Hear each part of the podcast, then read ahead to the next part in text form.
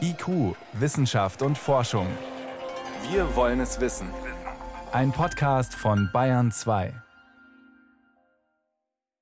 Die Elefanten wiegen sich sanft hin und her. Ihre Rüssel streichen zart über den leblosen Körper des Artgenossen am Boden. Manchmal stupst ein Rüssel den Toten aufmunternd an. Immer wieder berichten Wildhüter von solchen Situationen. Ein typisches Verhalten, sagt Biologe George Whittemer von der Colorado State University.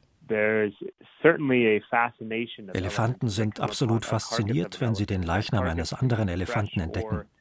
Der kann eben gestorben oder schon lange tot sein. Selbst jahrzehntealte Knochen finden Elefanten interessant und gehen auf eine sehr eigene Art damit um. Für seine Studie hat Wittemeyer 32 frühere Berichte über afrikanische Elefanten in freier Wildbahn ausgewertet. Die Ergebnisse verglich er mit eigenen Beobachtungen im Samburu Nationalpark in Kenia. Sie betasten den Toten oft mit dem Rüssel. Das kann sehr sanft sein oder fast schon grob. Einzelne Knochen werden aus dem Skelett gezogen. Häufig heben sie auch ein Bein und lassen das über dem Toten schweben. Das sieht ein bisschen wie beim Reiki aus. Und das ist ein Verhalten, das wir sonst nie bei Elefanten beobachtet haben. Abgesehen von der Reiki-Variante aber sei das übrige Verhalten durchaus bekannt. Genauso begrüßen sich Elefanten. Sie betasten sich mit dem Rüssel, riechen aneinander. Elefanten pflegen enge Sozialkontakte. Sie besuchen Tante, Onkel oder Cousin regelmäßig. Freundschaften halten, auch wenn sich die Tiere längere Zeit nicht gesehen haben.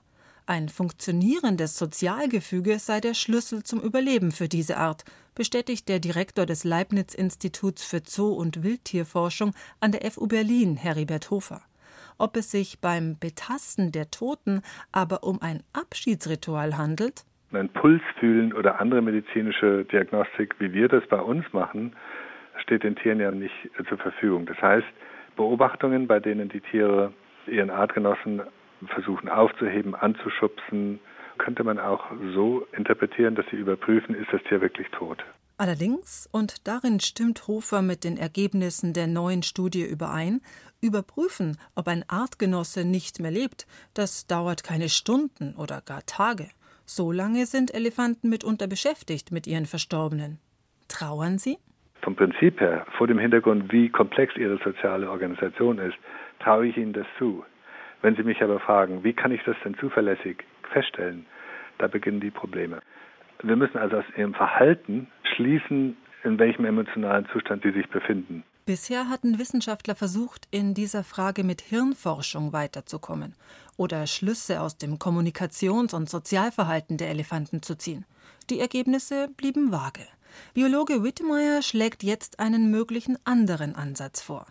Elefanten haben Drüsen zwischen Auge und Ohr. Diese Schläfendrüsen sondern in bestimmten Situationen eine Flüssigkeit ab, in der Brunstzeit, aber auch generell in sozial komplexen Situationen. Bei Begrüßungen etwa wenn Sie den anderen lange nicht gesehen haben, gibt es ein großes Hallo. Sie kommunizieren mit Lauten, rubbeln sich gegenseitig ab und sie geben diese Flüssigkeit ab. Wir sehen das aber auch, wenn sie unter Stress geraten, wenn ein akutes Risiko für das Tier oder die Familie besteht. Und wir haben das oft gesehen, wenn sie ihre Toten betasten. Aber wir wissen nicht, ist das positiv, negativ, Stress oder eine andere Erregung, Trauer zum Beispiel. Dem wollen die Forscher weiter nachgehen und Hormonkonzentrationen im Drüsensekret aufschlüsseln. Das Fazit vorerst für Elefanten: Sie haben spezielle Rituale.